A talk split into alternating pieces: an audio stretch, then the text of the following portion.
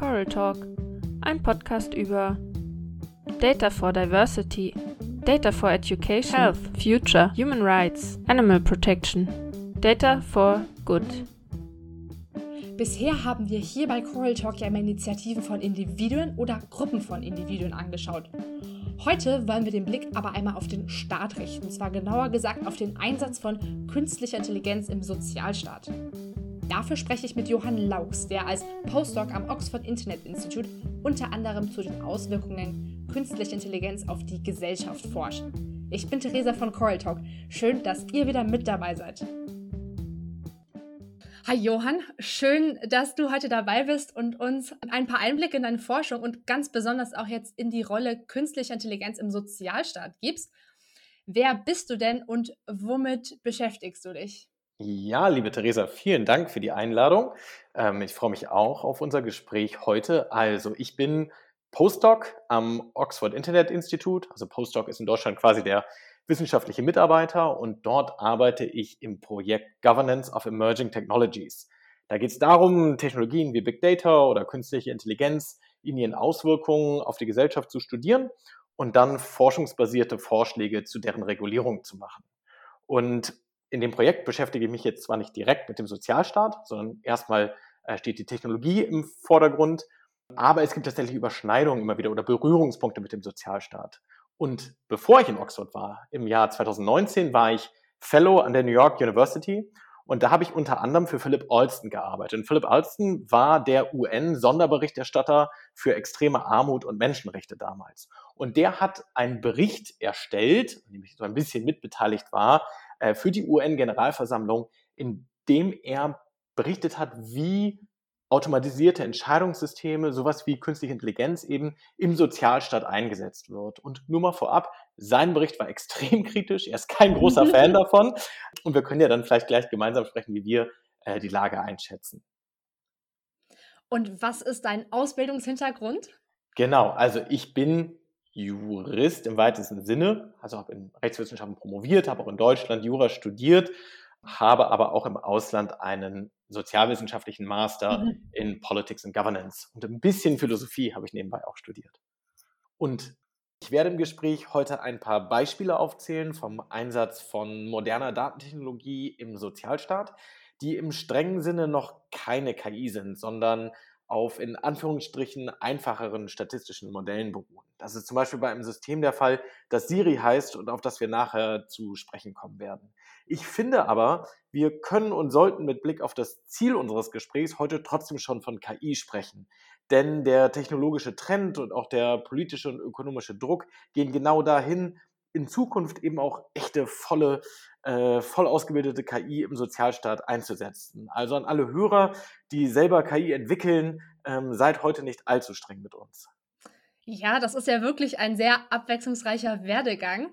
Dann steigen wir doch mal direkt in das Thema ein. So künstliche Intelligenz im Sozialstaat, das klingt ja erstmal irgendwie abstrakt. Wie sehen denn jetzt solche KI-Anwendungen aus und was ist auch deren Ziel? Also warum machen wir nicht einfach so weiter, wie wir das bisher gemacht haben, ohne Technologie? Ja, das ist eine gute Frage. Warum eigentlich nicht? Also im Prinzip machen wir seit wahrscheinlich seit 50 Jahren im Sozialstaat so weiter, wie wir seit den 70ern weitermachen, nämlich, dass wir uns überlegen, wie wir den eigentlich bezahlen können. Ja, also es ist ein relativ großer Druck darauf, dieses Thema am Laufen zu halten. Und ein Beispiel, mit dem wir vielleicht einsteigen können, ist ähm, die Benutzung von KI zum Aufspüren von Sozialbetrügern. Da gibt es einen relativ bekannten Fall. Das ist der sogenannte Siri-Fall. Siri steht für, jetzt muss ich mich kurz konzentrieren, das System Risikoindikatie. Also wahrscheinlich habe ich es gerade völlig falsch ausgesprochen, aber das ist ähm, ein holländischer Name für ein System, das eben eingesetzt wurde in den Niederlanden, um mithilfe der künstlichen Intelligenz äh, Sozialbetrüger aufzuspüren. Und das, dieses System äh, war sehr umstritten. Es gab eine Bürgerrechtsbewegung dagegen, denn das wurde vor allen Dingen in Stadtteilen eingesetzt. Das waren so Pilotprojekte und das wurde in Stadtteilen eingesetzt, wo besonders viele Menschen mit Migrationshintergrund äh, gelebt haben und auch viele sozial Schwächere gelebt haben. Ja? Und in reicheren Stadtteilen in Amsterdam mhm. wurde es nicht eingesetzt. Und das hat dazu geführt, dass es erheblichen Aufruhr gab und ähm, im Endeffekt das vor Gericht gelandet ist und es dann im Jahr 2020, also vor knapp zwei, vor gut zwei Jahren, ein Gericht in Den Haag gesagt hat, dieses System beziehungsweise das Gesetz, das den Holländern, Holländern erlaubt hat, dieses System einzusetzen, das verstößt tatsächlich gegen die Europäische Menschenrechtskonvention und muss deswegen zurückgenommen werden. Und das war so das erste oder eines der ersten Male überhaupt weltweit, dass ein Gericht gesagt hat, aufgrund von Menschenrechten dürfen wir jetzt ähm, die KI im Sozialstaat so nicht einsetzen.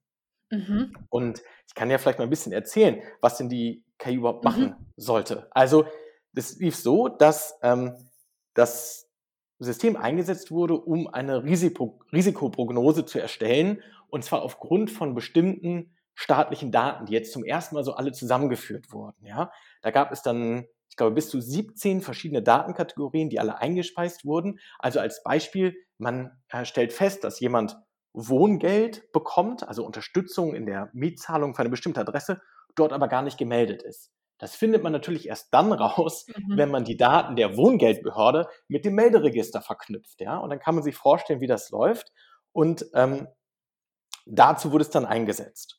Und jetzt war aber das so, dass das Gericht gesagt hat, das verstößt allerdings, so wie das System angewandt wurde, verstößt es gegen die Achtung des Privat- und Familienlebens. Das ist in Artikel 8 der Europäischen Menschenrechtskonvention äh, geregelt. Und zwar scheiterte das Projekt daran, dass es nicht wirklich abgewogen hat zwischen der Vorbeugung von Betrug und der Verletzung von der Privatsphäre. Und dazu kamen noch zwei Sachen. Also einmal, das hatte ich schon angesprochen, dass es sehr selektiv eingesetzt wurde in bestimmten Stadtteilen. Und das ist tatsächlich eine Tendenz, die wir sehen ähm, beim Einsatz von KI und ähm, Big Data quasi im mhm. Sozialstaat. Ja, es wird immer zuerst auf die Schwächeren, also auf die Sozialhilfeempfänger, die oft sozial schwächer sind. Dabei ist das ein Trugschluss zu glauben, es sind nur sozial Schwächere. Ähm, aber dort wird es meist zuerst angewandt, weil dort am wenigsten Gegenwehr kommt. Und ähm, diese Tendenz, also dieser selektive Einsatz, ist das eine, was sehr typisch ist. Und das andere, was sehr typisch ist, ist der Mangel an Transparenz. Also während dieses Verfahren lief äh, in den Niederlanden, da kam auch ein Vertreter der niederländischen Regierung und hatte dort Auskunft gegeben und hatte dann gesagt, naja, wie jetzt genau Siri funktioniert, das muss Geheimnis bleiben. Mhm. Nicht nur, was häufig der Fall ist, weil es natürlich eine private Firma ist, die das Programm äh, entwickelt und dann quasi ähm, ihre eigenen Intellectual Property, also ihr geistiges Eigentum schützen will, ja, sondern auch, und das war eine wirklich erstaunliche Begründung, meinte, naja, wenn die Wohlfahrtsempfänger wüssten, wie das System funktioniert, dann könnten sie ja lernen, das System auszutricksen. da gab es ein Beispiel, nämlich man hat jetzt Daten der öffentlichen Wasserversorgungsbetriebe genommen um zu gucken, welche Leistungsempfänger angegeben haben, alleine zu leben, um dafür dann Wohngeld zu kassieren, und auf der aber tatsächlich gar nicht alleine gelebt haben. Also sie haben sich eine Wohnung geteilt, haben aber mehrere Adressen angegeben, haben dann Geld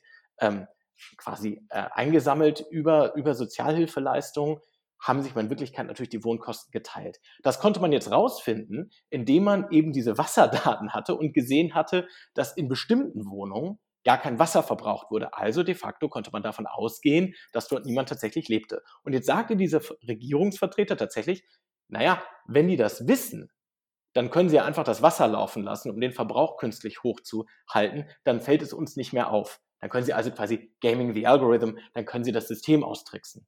Und das ist natürlich völlig perplex. Also das ist nicht mhm. überzeugend.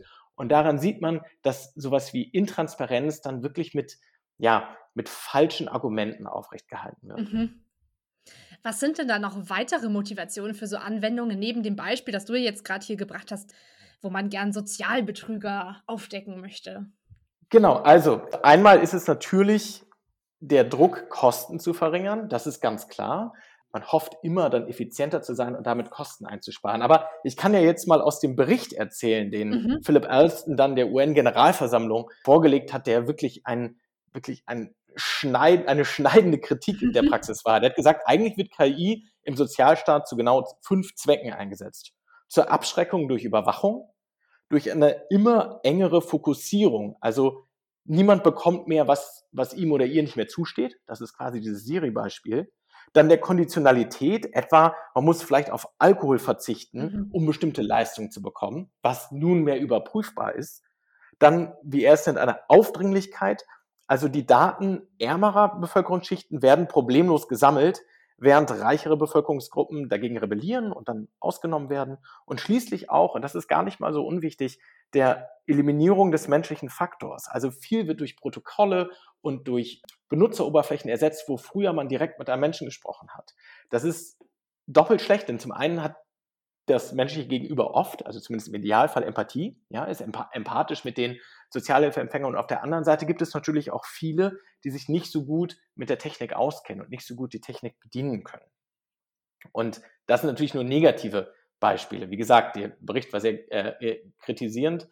Ich würde dazu anmerken, das Problem ist eigentlich, dass wir da falsch denken, nämlich gar nicht in den Möglichkeiten denken, zu der man KI auch einsetzen könnte. Also es gibt ja auch positive Beispiele. Man könnte ja, um jetzt mal ein Beispiel zu nennen, bevor wir uns weiter mit den Problemen beschäftigen, zu sagen, naja, wir könnten ja KI zum Beispiel auch benutzen, um zu gucken, wer vielleicht von Bildungsgutscheinen besonders gut profitieren könnte. Und dann diese Person identifizieren und die dann gezielt ansprechen. Generell gezielte Ansprache, ja. Also anstatt Leuten, äh, bei denen wir woher auch immer wissen, dass sie vielleicht zu viel Alkohol konsumieren, können wir nochmal überlegen, ob das nicht eigentlich schon ein zu starker Eingriff in die Privatsphäre ist. Aber nehmen wir mal an, man macht das, man weiß es, ja, dann nicht Leistung zu kürzen, sondern im Gegenteil, dann vielleicht, ja, die, die Verbindung zu, einer, zu einem Therapeuten oder einer Therapeutin herstellen. Also die mhm. Möglichkeit zu denken, dass man den Status quo verbessern kann und eben nicht nur zementiert, indem man ähm, KI einsetzt, um das System einfach nur effizienter,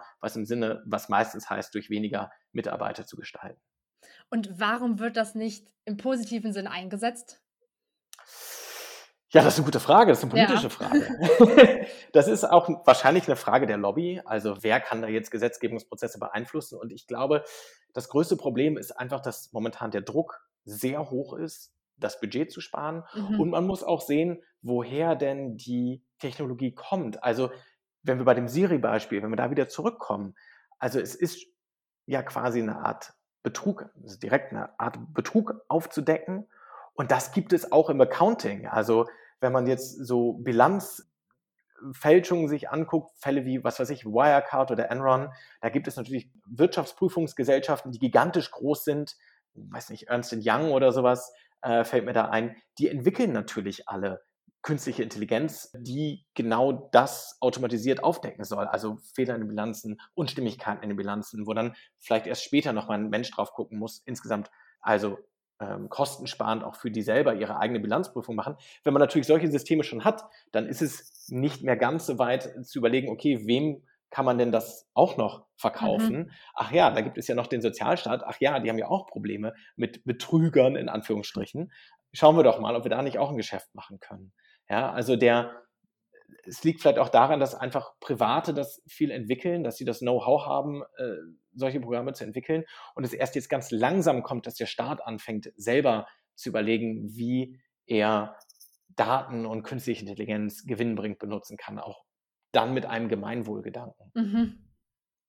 Du hast ja jetzt berichtet, wie da diese Anwendungen sehr selektiv eingesetzt werden. Das fand ich sehr spannend, mhm. weil man sonst mhm. bei so Anwenden, Anwendungen sich immer erstmal Sorgen um die Biases macht. Aber da fängt es ja schon viel früher an, das Problem, eigentlich allein vom Einsatz. Also gar nicht mal, dass dann die Anwendung selbst irgendwie diskriminiert oder ungleich behandelt, sondern dass man eigentlich schon allein, wo man sie einsetzt, lokal diskriminiert, genau. in Anführungszeichen. Treten da jetzt auch irgendwie so Blackbox-Probleme oder Bias-Probleme auf oder sind die anderen so schwerwiegend, dass einfach eine Diskussion gar nicht so relevant ist? Nein, das ist natürlich komplett wichtig. Also, und zwar können wir mal ganz am Anfang anfangen. Nämlich mit den, mit den Daten. Mhm. Ja? Also wenn man, wenn man jetzt, nehmen wir nochmal wieder das Siri-Beispiel und nehmen gleich noch ein anderes dazu. Aber erstmal wieder Siri. Also, das, da wird dieses Vorhersagemodell äh, wird jetzt auf vier kleine Stadtteile angewandt. Wenn das jetzt aber wirklich gut sein soll, und das wisst ihr als Datenwissenschaftler natürlich noch mal viel besser als ich, aber wenn das wirklich valide sein soll, dann braucht man eigentlich mehr Daten als Daten jetzt nur aus diesen Stadtteilen. Weil es kann ja sein, dass zum Beispiel ähm, in diesen vier Stadtteilen, wo man sagt, ah, da wissen wir, da ist historisch viel Sozialhilfebetrug, da kann es ja auch sein, dass die Leute vielleicht auch noch viel Steuerschulden haben. Wenn man jetzt die KI nur mit diesen Daten trainieren würde, dann würde quasi Steuerschuld als Risikoindikator für Sozialhilfebetrug deutlich überschätzt werden. Also, das heißt, man müsste jetzt schon einen anderen Stadtteil dazu nehmen, wo der Sozialhilfebetrug auch hoch ist, aber die Steuer, Steuerschulden niedrig sind, ja, um das irgendwie auszubalancieren, um das besser mhm. ähm, einzubekommen. Und ähnlich äh, ist es natürlich auch, was ähm, ähm, die Zusammensetzung der Bevölkerung angeht. Also ich kann ja noch mal ein anderes Beispiel, bei dem wir später auch länger bleiben können, um wirklich noch mal mehr in die Technik zu gehen. Es gibt ein ganz berühmtes Buch bei Virginia Eubanks, eine Amerikanerin, zumindest arbeitet sie in Amerika. Ich gehe davon aus, dass sie Amerikanerin ist. Das heißt Automating Inequality. Dieses Buch kam, glaube ich, 2018 raus und da gibt es ein richtig spannendes Kapitel und das ist das Kapitel heißt der Allegheny-Algorithmus. Allegheny ist, ein, ist eine Region in den USA, ein District. Und dort hat sie die Arbeit eines, ich glaube in Deutschland würde man sagen, eines Jugendamtes begleitet, die nämlich auch jetzt ein automatisiertes System bekommen haben, um besser Entscheidungen zu treffen, welche Kinder gefährdet sind. Also es ging um Kindesmissbrauch und, und Kindesvernachlässigung, also Gründen des, des Kindeswohles, dass und dann die Frage war, ob man jetzt sich dieser Fälle annimmt vom Jugendamt her und dann vielleicht diese Kinder in ein Pflegeheim oder in eine Pflegefamilie einbringt.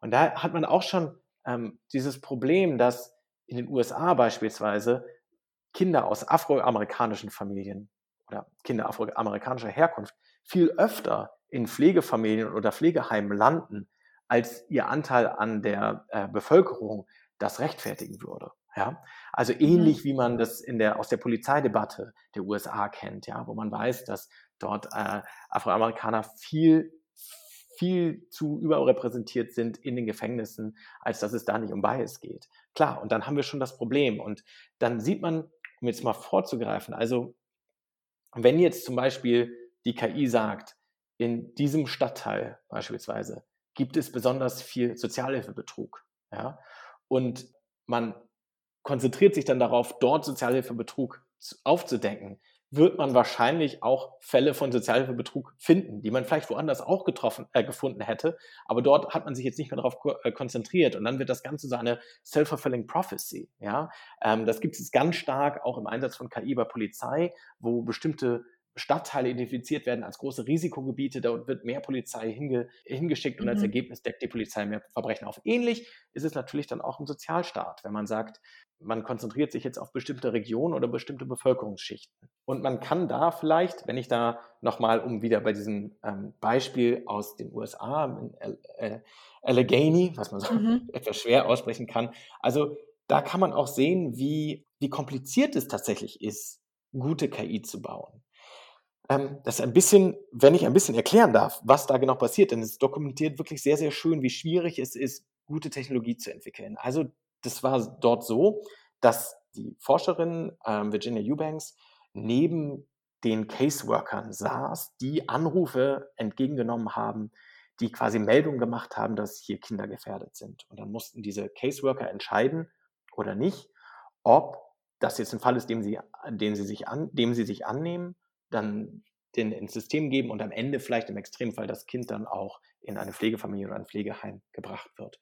Und jetzt war es so, dass in diesem, in diesem District gab es eine Reihe von Skandalen. Also da hatten die, bevor die Technologie eingesetzt wurde, waren mehrere Kinder zu erheblichem Schaden gekommen. Einige sind sogar gestorben. Und dann gab es gleichzeitig noch Budgetkürzungen. Und dann war, war dort der Chef dieses äh, Jugendamtes, hat sich dann gedacht, okay, ich brauche irgendwie Hilfe. Es darf nie wieder passieren, dass die Kinder sterben. Das darf sowieso nicht, aber mhm. wir haben offensichtlich versagt. Und wir haben noch weniger Geld als vorher. Also versuchen wir es, ein Datenwarenhaus aufzubauen, ja, wo wir viele Daten zusammenziehen und suchen uns Hilfe äh, mit einem automatisierten System. Und gleichzeitig gab es das auch schon, das kam dann aus Neuseeland, wurde dann quasi importiert und das ist auch so ein Modell, dass du mit, mit sehr, sehr vielen, in dem Fall über 100 Variablen, äh, eine Kindes, äh, eine Prognose macht, wann Kinder gefährdet sind.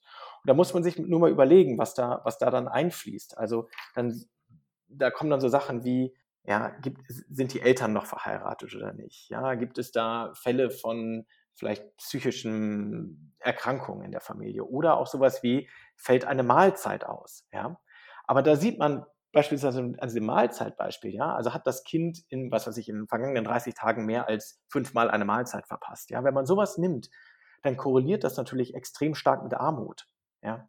Und dann ist man die Frage, was, was sagt man denn dann noch vorher? Sagt man jetzt noch Kindesmissbrauch vorher oder sagt man einfach Armut vorher? Und es ist noch ein bisschen komplizierter, denn das ist jetzt ein bisschen juristisch. Ich hoffe, das ist nicht zu komplex, aber also dieses Jugendamt hat natürlich ein Mandat, das auf einem Gesetz beruht. Und da ging es, im Gesetz ging es entweder um Kindesmissbrauch oder Kindesvernachlässigung. Das sind beides sehr subjektive Begriffe. Ja, da ist so, hat, haben die Einzelfallbearbeiter sehr, sehr viel ermessen, was sie dem jetzt, äh, was sie als solches einordnen oder nicht. Kindesmissbrauch ist tatsächlich der schwerere Fall. Also ja, da kommen Kinder wirklich extrem körperlich oder sehr geistig zu Schaden. Jetzt ist das Problem in Anführungszeichen, dass in diesem District, in dem es zwar solche Fälle gab von Kindesmissbrauch, aber da gab es gar nicht so viele Fälle, als dass man darauf ein gutes mhm. statistisches Modell hätte bauen können. Ja? Also die Zielvariable, wenn man das jetzt so technisch ausdrücken mag, ja, also was man da vorhersagen möchte, den Kindesmissbrauch, es gab nicht genug Fälle. Ist natürlich auf der einen Seite positiv für den äh, mhm. Statistiker oder für den Data Scientist äh, natürlich ähm, fatal. Also bedient man sich sogenannter Proxy-Variablen, also Stellvertreter. Und dann hat man in dem Fall hat man tatsächlich einfach anstatt der Fälle von Kindesmissbrauch zwei Fälle da reingenommen, nämlich einmal dann, wenn es eine Meldung gab, dass ein Kind angeblich missbrauch, äh, missbraucht wurde, nichts gemacht wurde und innerhalb von zwei Jahren es eine weitere Meldung gab oder es gab eine Meldung und das Kind wurde tatsächlich direkt in das System aufgenommen und ist in einer Pflegefamilie gelandet. Und jetzt ist es natürlich, muss man natürlich aufpassen. Jetzt sagt man nicht mehr tatsächliche Fälle von Kindesmissbrauch vorher, sondern genau genommen sagt man jetzt die Arbeit des Jugendamtes vorher, nämlich dann, wenn es einen Fall äh, aufnimmt und vermittelt, also an eine Pflegefamilie vermittelt, oder ähm, wie viele Anrufe äh, man im Endeffekt bekommt. Ja? Das ist jetzt nicht mehr dasselbe. Und das ist schwierig. Und das ist schwierig einmal, weil, äh, weil es natürlich zu, zu Ungenauigkeiten und, äh, führen kann und zum anderen auch, weil es und das kommt jetzt immer sehr auf die Sozialstruktur drauf an, wo man das anwendet. Also in dem Fall, in diesem Kapitel, was wirklich sehr, sehr schön dokumentiert, wie schwierig es ist, war es so, dass es oft vorkommt, dass viele dieser Anrufe selbst missbräuchlich sind. Also jemand hat irgendwie Ärger in der Familie oder Ärger mit einem Nachbarn und was macht man dann irgendwann? Man ruft beim Jugendamt an und sagt, ja, ich glaube, das Kind wird misshandelt. Ja? Mhm. Diese Fälle werden jetzt aber natürlich alle dokumentiert und landen dann in dem Datensatz, der dann als Stellvertreter genommen wird für tatsächliche Fälle des Kindesmissbrauchs. Das ist furchtbar kompliziert. Das ist auch nicht, dass ich jetzt sagen würde, da, das ist ähm, damit äh, scheitert das ganze System. Aber deswegen muss man sich deutlich bewusst sein, was man da macht. Und es ist sehr diffizil und es ist überhaupt nicht einfach, mal eben so ein Vorhersagemodell dazu bauen. Du hast jetzt hier einen guten Überblick gegeben über die, ja, die, die Vorteile, die Nachteile, also die ganzen Schwierigkeiten haben wir jetzt gerade in dem, in dem letzten Beispiel nochmal gesehen. Was denkst du denn vielleicht jetzt so zum Schluss als kleinen Ausblick, wie, wie wird sich das denn entwickeln? Wird da in der Diskussion um, um, die, um die Benachteiligungen, werden da die Chancen untergehen? Also das hoffe ich nicht, aber es ist wichtig, dass wir uns ähm, dessen bewusst werden. Also ich glaube, den Einsatz von, von KI, von, von Daten im Sozialstaat, der lässt sich nicht mehr aufhalten. Also das äh, wird kommen und jetzt liegt es, glaube ich, an uns, an, an der Gesellschaft, aber auch an uns Wissenschaftlern im weitesten Sinne, da immer wieder Alarm zu schlagen und wie vielleicht Philipp Alston das an der UN-Generalversammlung auch gemacht hat, da tatsächlich schrill Alarm zu schlagen und zu sagen, Moment mal, mhm. das bewegt sich hier in die völlig falsche Richtung.